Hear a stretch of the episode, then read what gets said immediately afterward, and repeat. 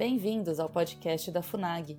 Neste episódio da conferência Castro Chavismo Crime Organizado nas Américas, realizada no dia 30 de junho, Carlos Santos Berzain responde às perguntas enviadas pelo público. Vamos ouvi-lo. Há várias delas, por exemplo, que nos uh, perguntam sobre o Foro de São Paulo, que você já mencionou, mas se, se lhe parece, vou plantear-lhe de três pessoas distintas que una de esas, eh, eh, Eduardo Monteiro, dice, eh, pregunta cuál es la relación entre el gobierno Evo Morales y el Castro chavismo, eso usted ya más o menos mencionó, pero después dice que si el foro de São Paulo ha alimentado, digamos, al gobierno Evo Morales y, al, inversa, si el gobierno boliviano también ayudó a, al Foro de São Paulo? ¿Cuál, ¿Cuál, es la relación del Foro de São Paulo con el gobierno de Evo Morales? Después, Enrique Díez eh, dice, es un placer escucharlo. Mi pregunta es, ¿cómo el actual gobierno de Brasil, a través de Bolsonaro y con el nuevo presidente en Uruguay y el actual presidente de Paraguay, podrían enfrentar al Foro de São Paulo? Y otra también, ese, ese hace varias preguntas en realidad, pero Carlos López, eh, me gustaría que usted nos hablara sobre el futuro del Foro de São Paulo y de su nuevo brazo, el Grupo de Puebla. El Foro de São Paulo es un brazo latinoamericano del movimiento comunista internacional. ¿Cuál es la relación entre el Foro de São Paulo y el Castro Chavismo? Usted ya lo, ya lo explicó en su conferencia, pero si quiere desarrollar un poco más sobre eso. Y su última pregunta es, ¿qué podríamos hacer para combatir esta amenaza cuando la grande prensa intenta ocultarla y los académicos de izquierda que dominan las universidades en Brasil tratan de calificarla como una teoría de conspiración, una teoría conspiratoria. Perdón, yo estoy haciendo la traducción, uh, así que, pero creo que quedaron claras las, las preguntas de, de, tres, creo que son brasileños, sobre la temática del Foro de São Paulo. Si usted pudiera profundizar un poco más lo que usted ya uh, Con mucho más o menos con, en, en su conferencia, le agradezco. El Foro de Sao Paulo en su creación es un instrumento del castrismo. El Foro de Sao Paulo se crea el año 90 y se crea por la crisis que sufre el castrismo por la caída del muro de Berlín y el proceso de desaparición de la Unión Soviética. Ustedes saben que todo el, el, castrismo se sostiene hasta entonces con las subvenciones de la Unión Soviética y se queda sin subvención. Ustedes saben que todo el proceso de conspiración en las Américas a través del castrismo, la dictadura de Cuba, en los 60, 70 y 80 se producía con esos recursos. Entonces, lo que hace Fidel Castro es hacer una reunión en el Brasil donde tenía la base política más importante con el PT, con el Partido de los Trabajadores, y el año 90 hace nacer una asociación que llama Foro de Sao Paulo, que reitero, tiene el propósito declarado de atacar a los gobiernos eh, eh, que llaman neoliberales, a las democracias y de tomar el poder. En ese momento, el único país que estaba bajo gobierno de los miembros del Foro de Sao Paulo era Cuba, la única dictadura. Después, en el siglo XXI, han llegado a tener en determinado momento casi 20 gobiernos bajo su control y hoy día tienen tres firmes y dos adheridos. Los tres firmes son Cuba, Venezuela, Nicaragua y los que están alineados son la Argentina con Fernández Kirchner y eh, México con López Obrador. Ahora, el foro de Sao Paulo durante toda la década del 90 es un foro declarativo porque no tenía cómo funcionar, no tenía recursos. Ellos elaboran una tesis que está descrita en sus documentos que se resume en el concepto que nunca más falte dinero para hacer política. Entonces, cuando aparece Chávez en escena en 1999, pone el dinero y después hacen la corrupción de Lavallato, eh, la corrupción de cada uno de los países que controlan, se meten en el narcotráfico, hoy día están en el terrorismo, tienen vinculaciones con el terrorismo de origen islámico y una cantidad de cosas para que nunca más les falte dinero y si algo tienen es dinero. El Foro Sao Paulo es el instrumento político de la delincuencia organizada transnacional que se llama castrochavismo y que se presenta como socialismo del siglo XXI.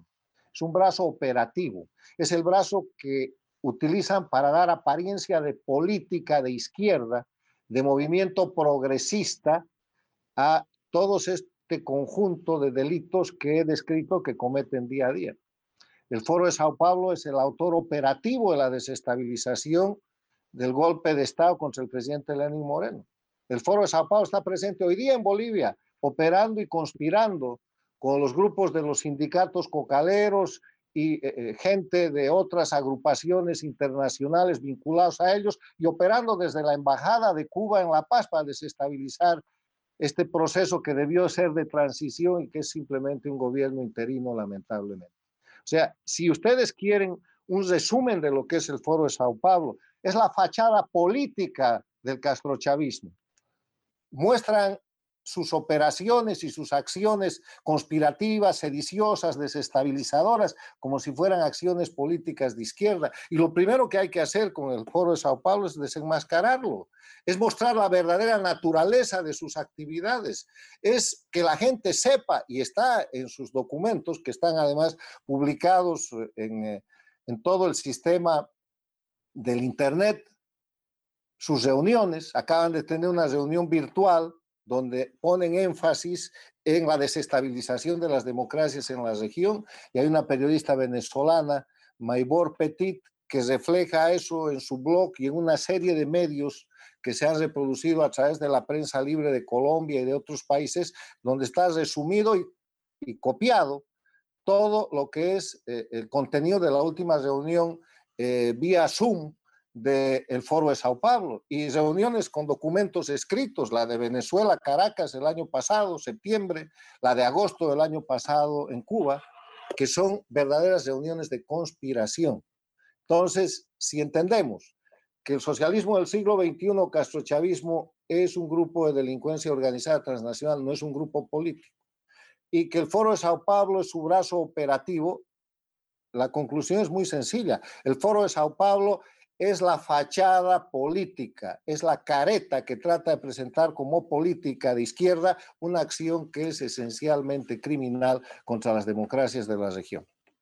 El Grupo de Puebla, como esta, este concepto que les estoy dando está muy difundido, porque la gente sabe que el Foro de Sao Paulo es la herramienta de desestabilización que utiliza Cuba, que utiliza Venezuela, que utiliza Nicaragua, la utilizan para conspirar, para reprimir, la utilizan para hacer asesinato de la reputación. Vayan, ver usted, vayan a ver ustedes las redes y los comunicados del Foro de Sao Paulo y del periódico cubano eh, oficial, eh, eh, El Grama y otros después de esta, de esta conferencia.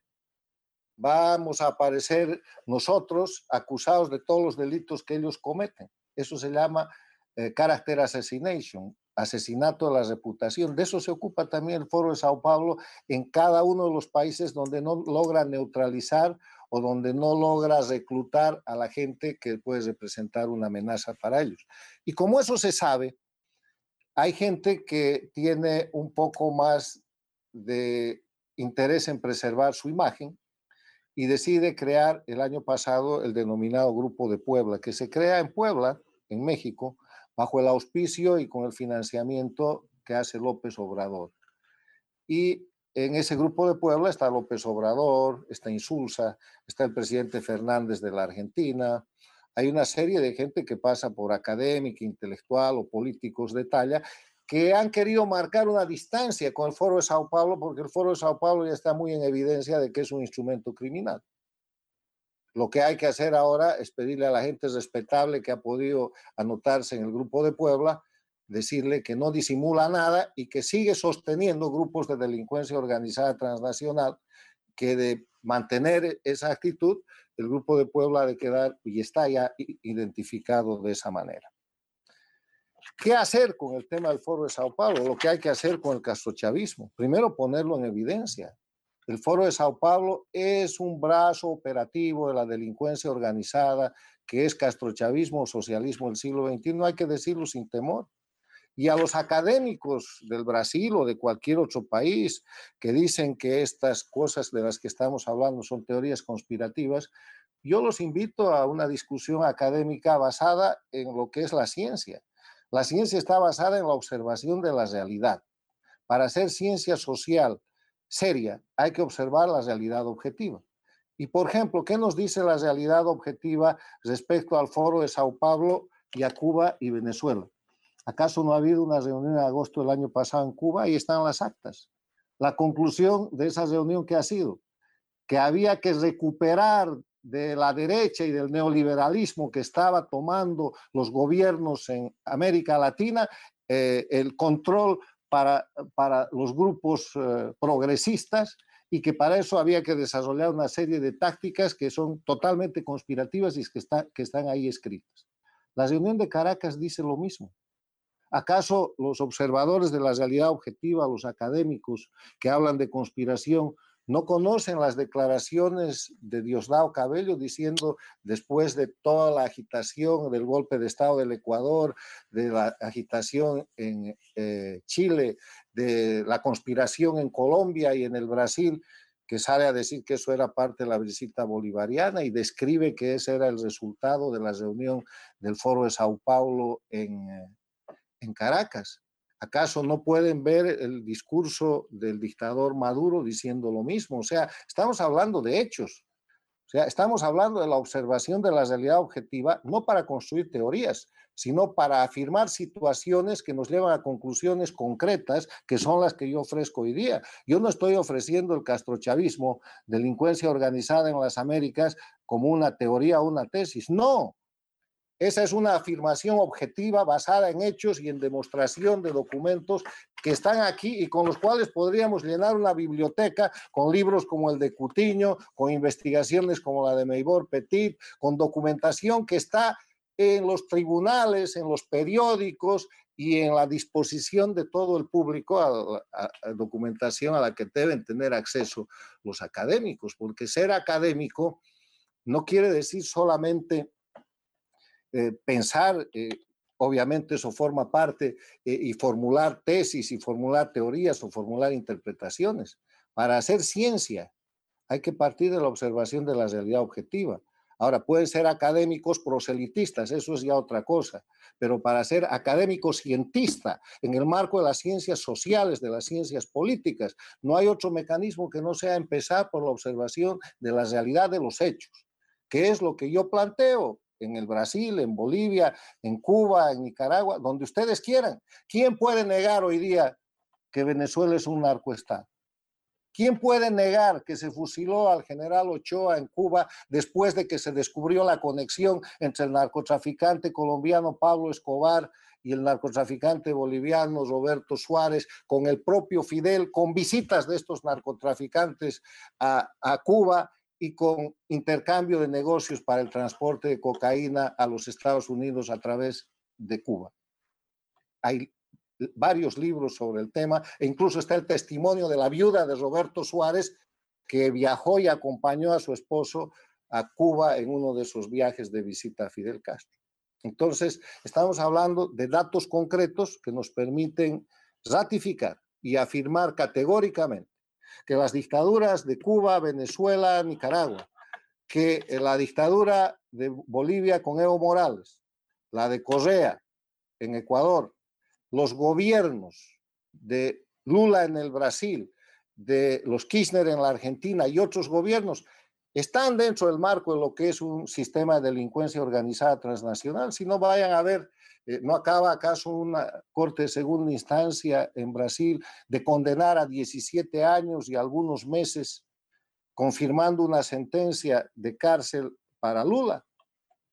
Y no acabamos de ver hace dos o tres días al presidente de Argentina, Fernández, Alberto Fernández, conversando por eh, vía virtual con Lula, dándole su pesar por esa situación y diciendo que él está muy apenado porque está solo junto con López Obrador y que extraña a Chávez, a Maduro, a Fidel, a Evo Morales, a Correa y a una cantidad de otra gente que están buscados, plantaroyados y condenados. Correa acaba de recibir una condena de ocho años por corrupción. Y el día que haya un gobierno de transición, un gobierno democrático en Bolivia, le van a faltar años de cárcel a Evo Morales, porque por el narcotráfico, por las masacres, por la corrupción, por el fraude electoral, por centenas de actos de corruptela que son de dominio público, incluyendo uno en el cual el Brasil ha sido actor principal, cuando Evo Morales ha tenido acorralado en la Embajada del Brasil en La Paz a un senador en pleno ejercicio que después ha podido escapar gracias a las gestiones del gobierno de Brasil y refugiarse en el Brasil y que después ha muerto misteriosamente. Entonces, estamos hablando de delitos que cuando haya justicia independiente en Bolivia le van a dar decenas o centenas de años de cárcel a Evo Morales, como estaba sucediendo en la Argentina, hasta que ha llegado de nuevo el kirchnerismo al poder y están tratando de cambiar la justicia federal. O sea, estamos hablando de datos concretos, estamos hablando de gente que no tenía nada y que hoy día es multimillonaria. Vayan a ver cómo vive Evo Morales en la Argentina. Vayan a ver cómo vive la gente de su gabinete en la Argentina, en México, en España. Vayan a ver dónde está la plata del pueblo venezolano con centenas o miles de delincuentes que pertenecen al castrochavismo, que hoy día hacen ostentación de dinero desde Centroamérica, República Dominicana, Estados Unidos y en diferentes países del mundo. Vayan a preguntarle a Correa de qué vive o vayan a ver dónde está la gente que antes era muy popular y muy obrera y hoy día son millonarios.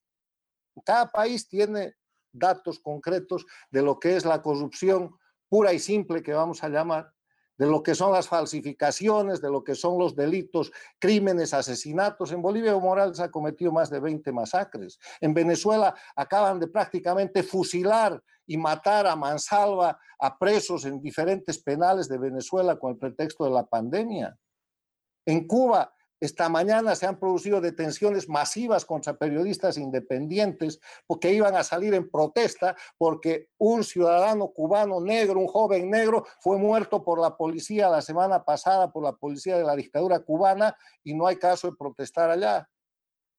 O sea, son hechos concretos que a la gente que con el título de académico quiere hablar de teorías conspirativas, los invito a hacer ciencia real en base a hechos de la observación de la realidad objetiva.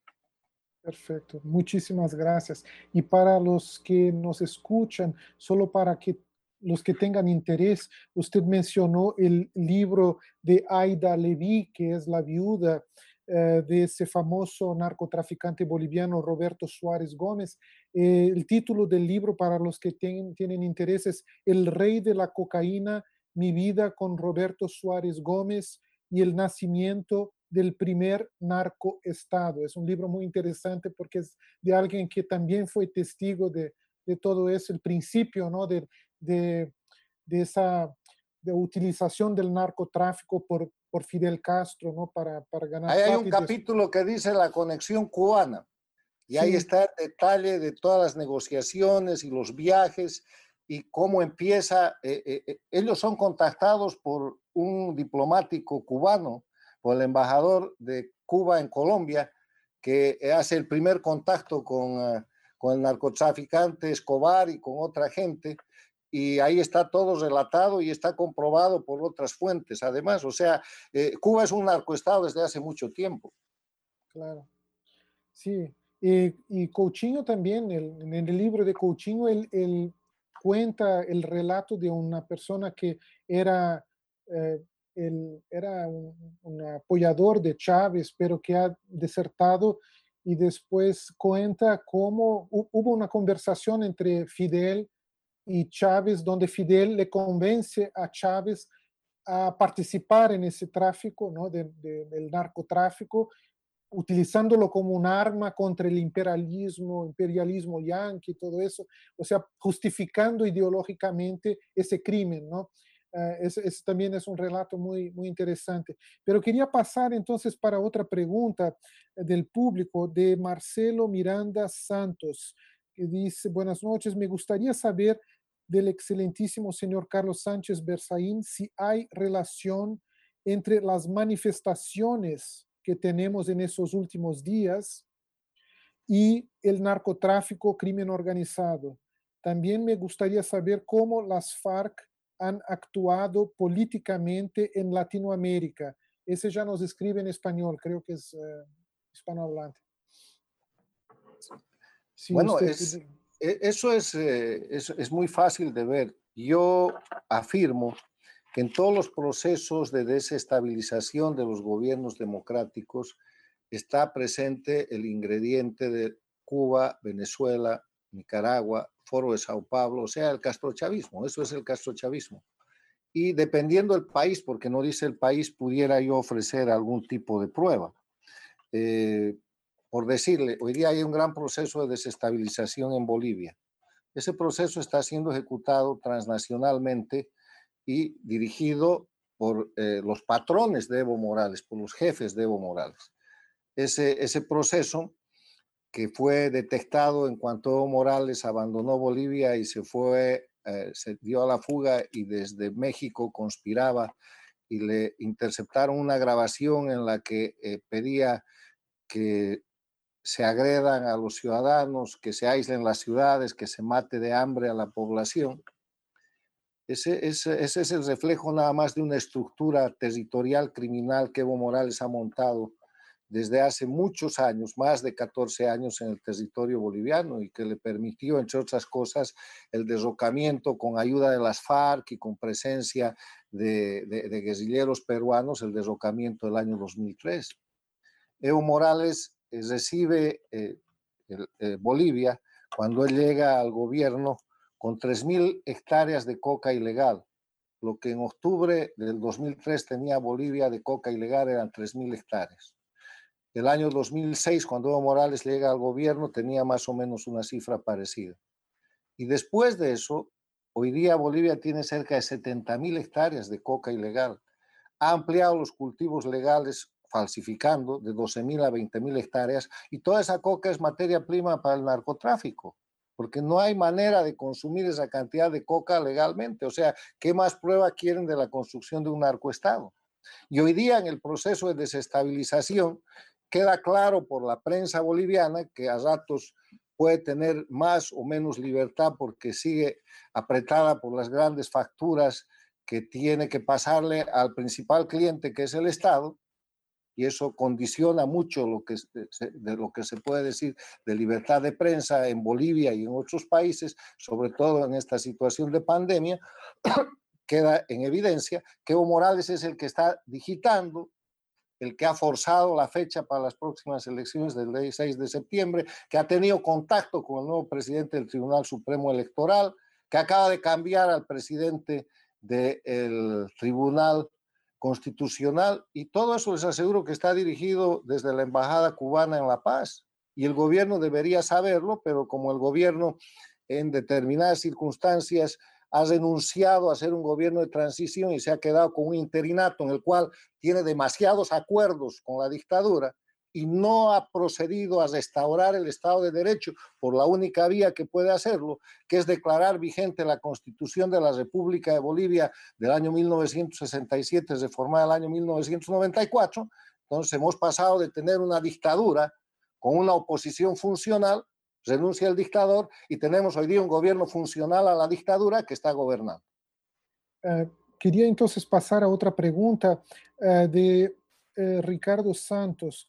Eh, él pregunta cómo funcionan, cómo funcionaron los mecanismos de fraude electoral en los países dominados por el castrochavismo y por el socialismo del siglo XXI, especialmente Venezuela de Chávez y Maduro y Bolivia de Evo Morales. Fraude de principio a fin. Primero hacen las leyes. En las leyes ya hay fraude en las leyes hacen desaparecer el voto universal porque la base del voto universal es la igualdad, una persona, un voto. Eso no existe ni en Venezuela, ni en Cuba, ni en Nicaragua, ni en la Bolivia de Evo Morales. Hoy día en Bolivia no hay voto universal. El segundo tema es que manejan todo el aparato. Ha debido escuchar el, señor que me pregunta el sistema electrónico de cómputo, de votación y una práctica muy habitual que ha sucedido en elecciones en Venezuela con Chávez y Maduro, en elecciones en Ecuador con Correa, en elecciones en Bolivia con Evo Morales. En determinado momento que se está haciendo el cómputo se apaga la luz, después se vuelve a prender la luz y cuando se prende la luz eléctrica está ganando el candidato oficialista. Y el otro tema, no hay Estado de Derecho. O sea, no hay vigencia de la ley. Ellos hacen las leyes que ya de por sí son infames, pero además de eso no hay a quien reclamar. Todas las autoridades de los tribunales electorales, los tribunales de justicia, los fiscales, los tribunales constitucionales, son puestas por la dictadura y dependen de la dictadura. O sea que ese es el estado de indefensión que tiene el ciudadano.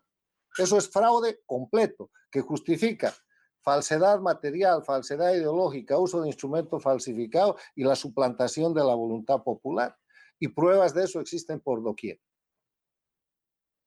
Sí, es cierto. Yo, yo me acuerdo también de haber leído, creo que fue en ese libro de Leonardo Coutinho, el tema de la utilización por, por, Hugo Chávez en 2004, creo que era, de un CD que se distribuía entre la población donde tenían todos los datos de los electores y en quién han votado, o sea, eh, no, no, había voto secreto, el, el, el, gobierno amenazaba indirectamente diciéndole a, a, la población, miren, nosotros sabemos bien en quién ustedes han, han votado y después eh, hacen ese tipo de amenaza con el carnet de la patria y cosas del estilo. Sobre el punto, sobre el punto. Además de eso, hay pruebas fehacientes de represión por eh, voto eh, por, resultados electorales. Por decirle, en una comunidad, en un municipio o en un barrio, donde la votación resulta en contra del dictador, ese barrio deja de tener agua, ese barrio deja de tener asistencia de salud, ese barrio deja de tener desarrollo, hasta que se reincorporan por el sistema de que en Bolivia eh, llamó Evo Morales el voto comunitario comunidades completas donde solo se puede votar por el dictador, porque si no, no llega el camino, se acaba el agua, les cortan la luz, les cobran más impuestos y los reprimen. O sea, eso es una dictadura electoralista. Se vota, pero no se elige. Todos hay que ir a votar para el show off, para la puesta en escena de que se diga que hay votación, pero el resultado ya se conoce. Y ese es el peligro de la elección del 6 de septiembre próximo en Bolivia, otra dictadura electoralista donde seguramente aparecerá el resultado de que el candidato Evo Morales puede ganar en primera vuelta. Eh, muy bien, Ten, tengo una pregunta acá de carácter más, creo que histórico, de Julio Otazo. Dice, buenas noches, ¿cómo el Castro chavismo actuó en la derrocada del gobierno de Sánchez de Lozada en Bolivia, del cual usted fue ministro de gobierno? No sé Era si ministro usted... de Defensa en esa defensa, ocasión. Sí, sí. Esa fue una conspiración de principio a fin.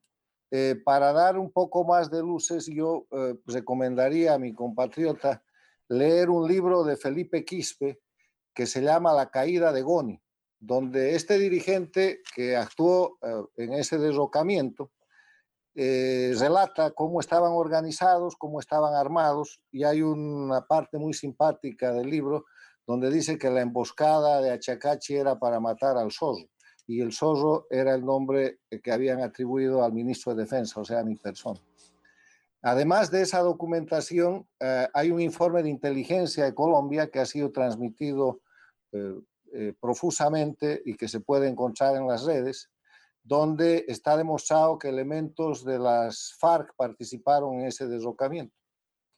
Habían también elementos armados que pasaron la frontera del Perú hacia Bolivia en apoyo a esta, esta situación y eso lo, lo, demuestra Felipe Quispe.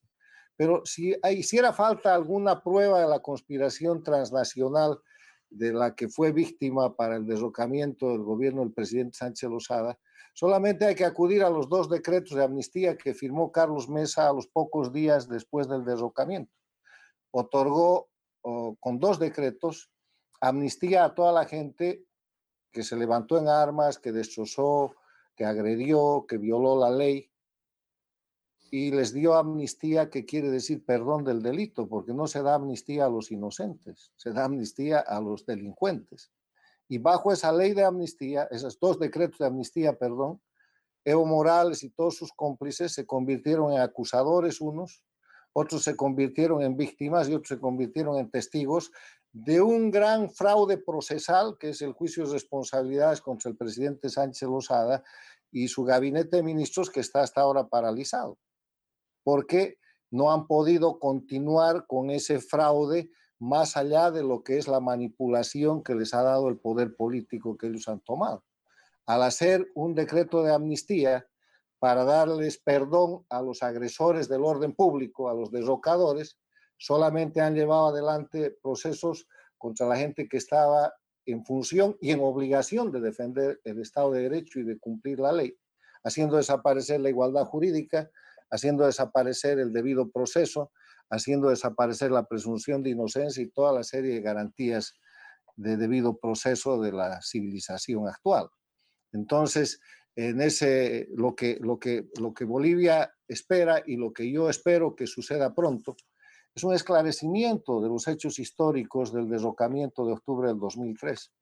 Y para ese esclarecimiento, lo primero que tiene que hacer la presidenta Yanina Áñez, como se le ha pedido por carta pública en el mes de noviembre del año pasado, es abrogar los decretos de amnistía para que toda la gente que está perdonada por los delitos que ha cometido pueda ser procesada y podamos buscar la verdad histórica frente al pueblo boliviano de lo que fueron los hechos de octubre del 2003, para encontrar cómo es cierto que ese fue un proceso alentado por Cuba y Venezuela, sostenido y operado por operadores locales que después tomaron el gobierno y que construyeron un gobierno castrochavista. Otro elemento de prueba para mostrar la intervención externa es que al día siguiente del derrocamiento se eh, firma la, la, famosa Agenda de Octubre en el Alto de la Paz. ¿Qué dice la Agenda de Octubre? Nacionalización de hidrocarburos, constituyente, juicio al gobierno derrocado. Y cuando Evo Morales toma el poder, eso es exactamente lo que hace. Violentan toda la constitución y el sistema legal de Bolivia para falsificar una constituyente. Persiguen a la gente que defendía la constitución y que había defendido el Estado de Derecho por medio de procesos amañados y llevan adelante otra falsificación que es un fraude, lo que llaman la eh, nacionalización de hidrocarburos, como resultado del que Bolivia el año 2003 era una potencia gasífera, hoy día no tiene gas para vender y está comprando hidrocarburos. Entonces, los hechos de la historia, los datos y las confesiones que durante los 14 años de la dictadura de Evo Morales ha hecho Evo Morales, sus cómplices, sus ministros, sus embajadores que antes eran conspiradores, prueban absolutamente que la operación de derrocamiento del presidente Sánchez Lozada ha sido una de las operaciones eh, de inicio para controlar un país tan importante para ellos como es Bolivia. Y tan importante, ¿por qué? Les quiero recordar la guerrilla del Che Guevara. La guerrilla de 1966-1967 en Ñancahuazú, que termina con la muerte de Ernesto Che Guevara, es una guerrilla que se hace en Bolivia por la importancia estratégica que otorga Cuba al territorio boliviano como centro de foco de irradiación de lo que ellos querían hacer para la revolución castrista a partir de la ubicación territorial y de la población boliviana en el cono sur. Esa importancia no se ha perdido y la utilizan en 2003 para derrocar al presidente Sánchez Lozada. Muchas gracias. Eh, otra pregunta de Cris Soares. Que de Brasil, porque está en portugués, ¿cuáles han sido las principales formas de censura utilizadas por las dictaduras de izquierda? ¿Cómo esas dictaduras han hecho para censurar la Internet, las redes sociales, por ejemplo? ¿Usted tiene como... Hay varios sistemas. Eh, la semana pasada precisamente tuvimos un foro en el Inter-American Institute for Democracy en asociación con la Sociedad Interamericana de Prensa sobre la libertad de prensa. Y eh, ahí se presentaron algunas de las formas que yo voy a repetir de cómo las dictaduras del castrochavismo censuran a la prensa. Primero, uh, compran medios de comunicación. Van y ha sucedido en Venezuela, ha sucedido en Nicaragua, ha sucedido en Ecuador, ha sucedido en Bolivia, compran medios de comunicación. Cuando el dueño de los medios de comunicación no quiere vender, lo obligan a vender. Cuando eso no sucede, pues interviene en el medio de comunicación.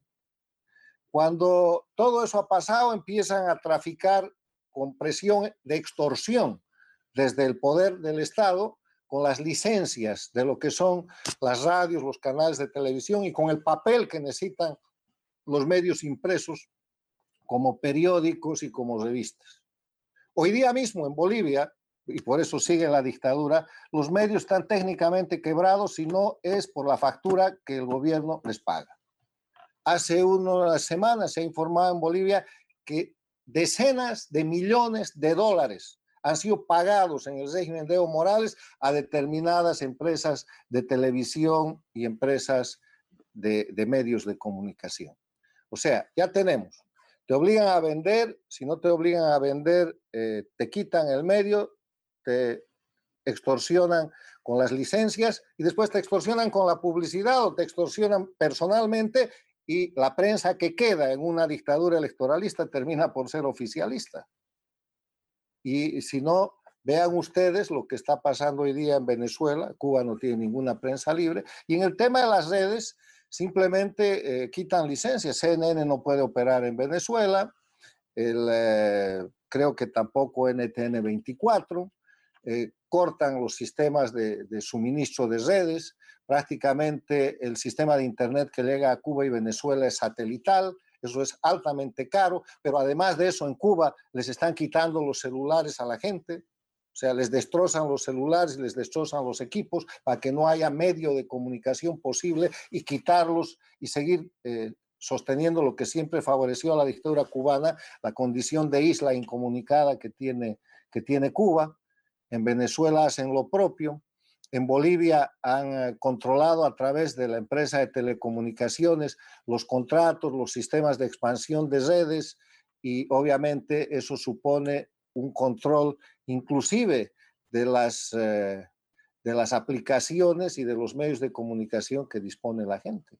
O sea, el control desde un Estado concentrador, regulador, absolutamente centralista es muy fácil y lo practican y sin jueces, sin a quién quejarse, sin a quién acudir, sin Estado de Derecho, sin división e independencia de poderes, bueno, te quedaste sin conexión y te quedaste sin celular y te quedaste sin libertad de prensa y mejor dedícate a otra cosa. O dedícate a facturarle bien al gobierno desde el medio de comunicación para hacer mucho dinero, como han hecho muchos medios en los sistemas de las dictaduras del Castro chavismo.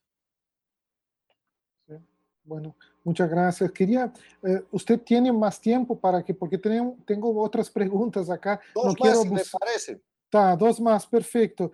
Eh, hay acá una, por ejemplo, pregunta Sergio Ferreira. Pregunta si, en su opinión, ¿por qué las organizaciones internacionales que siempre han defendido el concepto de democracia y están preocupadas por el respeto a los derechos humanos, ¿Por qué ellas toleran hasta hoy el sistema del crimen organizado de Cuba y Venezuela? No sé si la toleran, pero es la pregunta que... Bueno, yo, yo, yo, yo extendería la pregunta a los gobiernos de los países democráticos y a los organismos internacionales. Y voy a empezar por la pregunta que hace el señor. Los organismos internacionales son asociaciones de estados y los estados están representados por los gobiernos. Y si los gobiernos son del corte castrochavista o están asustados por lo que el castrochavismo les pueda hacer, entonces o van a apoyar o se van a neutralizar. Esa es la historia de los 15 o 16 primeros años de este siglo.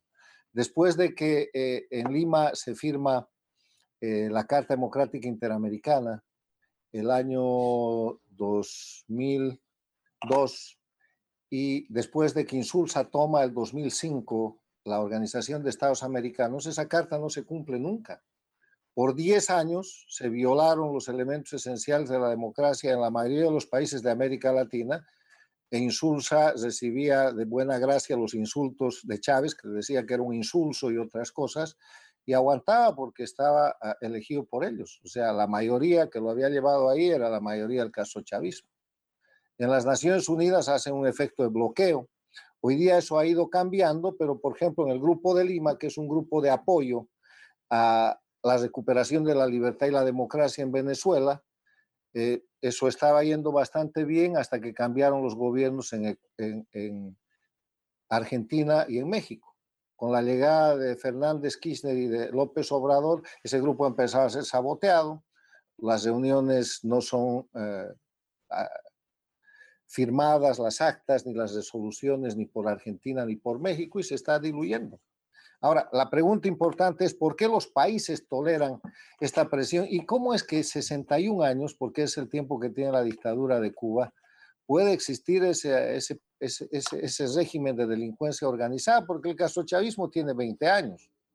El castrochavismo como castrochavismo, digamos que empieza con el movimiento bolivariano y la reunión, como he señalado, de Castro y Chávez el año 1999, y empieza a tomar fuerza el 2003, 2004 pero Cuba tiene 61 años y el castrochavismo no es otra cosa, y esto quiero eh, complementar, es el castrismo recreado con toques de populismo y de movimiento bolivariano y con la plata de Venezuela y el petróleo de Venezuela que le llega a Chávez.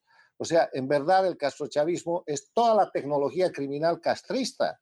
Están haciendo en el castrochavismo lo mismo que hacía Cuba en los 60, 70, 80 y 90 violación de derechos humanos, terrorismo, guerrilla, sedición, conspiración, narcotráfico. O sea, es, la misma agenda, es la misma tecnología, es el mismo know-how criminal. Claro, porque en la sociedad de Castro y Chávez, Castro pone la tecnología criminal, Chávez pone la plata y la denominación de movimiento bolivariano y después socialismo del siglo XXI, Castro-Chavismo. Entonces, ¿por qué los países toleran eso? Hay países que toleran por complicidad, hay pruebas de que gobiernos llegan al poder después de que habiendo estado en la oposición o en la lucha electoral recibieron apoyo económico de la dictadura castrista que siempre ha tenido plata para eso.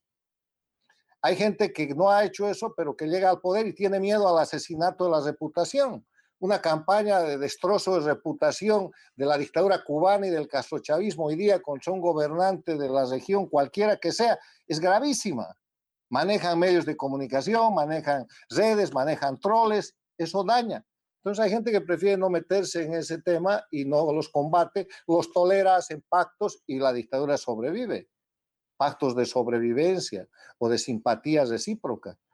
Y yo quiero decirles, después de la agresión del Che Guevara a Bolivia, Bolivia rompió relaciones con Cuba y esas relaciones fueron reabiertas el año 1982 con el gobierno de la Unidad Democrática y Popular, con el presidente Siles Suazo. Y después, gente de la administración cubana que después desertó y que vino a vivir en el mundo democrático, digamos, certifica y declara que la relación con ese gobierno era, eh, de Cuba era, era muy abierta porque habían ayudado a ese proyecto político con dinero para la campaña electoral y que por eso se abrieron las relaciones de Bolivia con Cuba. Y así se quedaron. Y después de 14 años de ocupación castrochavista a Bolivia, Bolivia sigue teniendo relaciones con Cuba y el gobierno interino no ha querido expulsar al embajador cubano de La Paz al famoso coronel Zamora, alias el Gallo Zamora, que es el que seguramente está manejando hoy día la conspiración contra ellos mismos. O sea, hay una mezcla de temor, hay una mezcla de conveniencia y hay una mezcla de eh, acuerdos que se hacen en el ámbito de la política que reconoce al crimen organizado como actor político. Bueno, muchas gracias. Eh, entonces haría la última pregunta y le pido disculpas a las personas que nos han enviado muchas más, pero que lamentablemente no nos dio el tiempo. Eh, es de Tiago Sousa. Eh, ¿Cómo usted ve la posibilidad de avances de la agenda globalista en Estados Unidos y en el mundo en caso de una victoria de Joe Biden en las próximas elecciones en Estados Unidos. Ese probablemente es una persona que ha escuchado nuestros otros eventos. Hemos hablado mucho del globalismo versus el soberanismo, el nacionalismo, ¿no? Eh, del fenómeno globalista de, que, se ha intensificado en los últimos años. Eh, no sé si usted tiene alguna opinión sobre el tema. Mire, yo creo que hay que esperar el resultado de las elecciones de Estados Unidos. Yo tengo una confianza muy grande en el sistema de la democracia más importante eh, de la región y seguramente eh, del mundo. La democracia como se conoce hoy es una creación de los Estados Unidos, está fundada en el rule of law, que es el Estado de Derecho, está fundada en un principio que es muy práctico, como todas las democracias. Eh, la libertad y el derecho propio tiene como único límite la libertad y el derecho de los demás. Y en esa interacción hay un proceso que está en marcha hoy día, que lo hemos visto no solamente en Estados Unidos, sino en el mundo, que es que como resultado de la pandemia, como uno de los efectos de la pandemia, eh, hay un cambio de los paradigmas de la conducta social. Hay cosas que ya no se pueden hacer y hay cosas que se hacen diferente y eso brinda una oportunidad para tratar de resquebrajar la estructura de los sistemas. Yo personalmente no creo que lo van a lograr eh, porque se trata de un sistema articulado en la gran participación y en la libertad de la gente. Lo que no quiere decir que no hay que dejar de observar el fenómeno. Ahora, para contestar esa pregunta, habrá que ver el resultado de las elecciones y ese es un tema que lo van a definir eh, los ciudadanos americanos y esperemos. Eh, lo que sí le puedo decir es que respecto a la política exterior de los Estados Unidos, ahí hay una gran, eh, hay una gran expectativa. La política exterior del anterior gobierno fue una política de acercamiento y de apertura con las dictaduras, inclusive se abrieron relaciones con Cuba. La política exterior de los Estados Unidos con el presidente Trump hace un giro de 180 grados y prioriza el respeto a los derechos humanos, la libertad y los principios y valores de los Estados Unidos en esa relación y ha llevado a situaciones de sanción y a situaciones de defensa de la libertad y la democracia respecto a las dictaduras de Cuba, Venezuela y Nicaragua, cuyos resultados o cuyos efectos se están viendo hoy en día. Eh, está por verse cuáles son los planteamientos de cambio a esa política exterior, que si volviera en el caso de cambio de gobierno al statu quo anterior, representaría sin duda un soporte eh, no deseado a los grupos de delincuencia organizada, al castrochavismo, en los países en los cuales hoy día ese poder dictatorial se está reduciendo y debería cesar. Todos los eh, latinoamericanos, los americanos, eh, tenemos la esperanza de que la dictadura en Cuba, Venezuela y Nicaragua cese, que Bolivia pueda emprender un proceso de transición para cesar también la dictadura y que el Ecuador pueda concluir un proceso de transición y que la Argentina y México no caigan en ese, e, e, en ese riesgo y que el resto de las democracias se defienda institucionalmente en el marco de la libertad y en el marco del Estado de Derecho para evitar y frenar las agresiones y las conspiraciones de que son víctimas. Pero este es un proceso en marcha y estamos viendo que hasta aquí, gracias a Dios, pese a las grandes amenazas de las dictaduras de delincuencia organizada, en los últimos años son las democracias las que están teniendo muchos más avances y muchos más triunfos. Don Carlos, usted quería hacer una consideración final, por favor. Simplemente agradecerles y decirles que el tema que he planteado no pone sobre la mesa una discusión de tipo ideológico. el eje de confrontación entre dictadura y democracia no es una confrontación entre derechas e izquierdas, no es una confrontación de carácter religioso, es una confrontación de forma de vida. O sea, la democracia con libertad, con Estado de Derecho, con libertad de prensa, con elecciones libres y limpias, con voto universal, la democracia con división, independencia de poderes, la democracia con libertad que tiene por límite la libertad de los demás.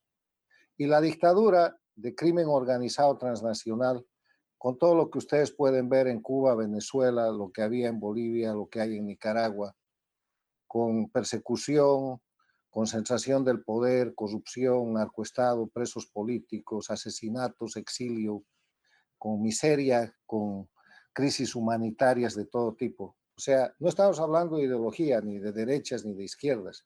Estamos hablando de un sistema, de una conducta. Estamos hablando en la confrontación entre lo que está bien y lo que es la agresión contra una forma normal de vida. De eso se trata esto que he tratado de explicarles y eh, invitarlos a confrontar las cosas que he dicho con la realidad objetiva, a ver los datos y ver que de verdad hay un grupo de delincuencia organizada transnacional en las Américas que detenta el poder en Cuba, Venezuela, Nicaragua, que controla todavía Bolivia y que está amenazando al resto de las democracias, los países y los pueblos de las Américas. Muchas gracias. Acesse o canal da FUNAG no YouTube, www.youtube.com.br Brasil. Lá você encontrará centenas de vídeos sobre política externa brasileira e relações internacionais. Acesse também a nossa biblioteca digital, com mais de 780 volumes para download gratuito, www.funag.gov.br/biblioteca. Acompanhe as atividades da FUNAG Brasil no Facebook, Twitter, Instagram e Flickr.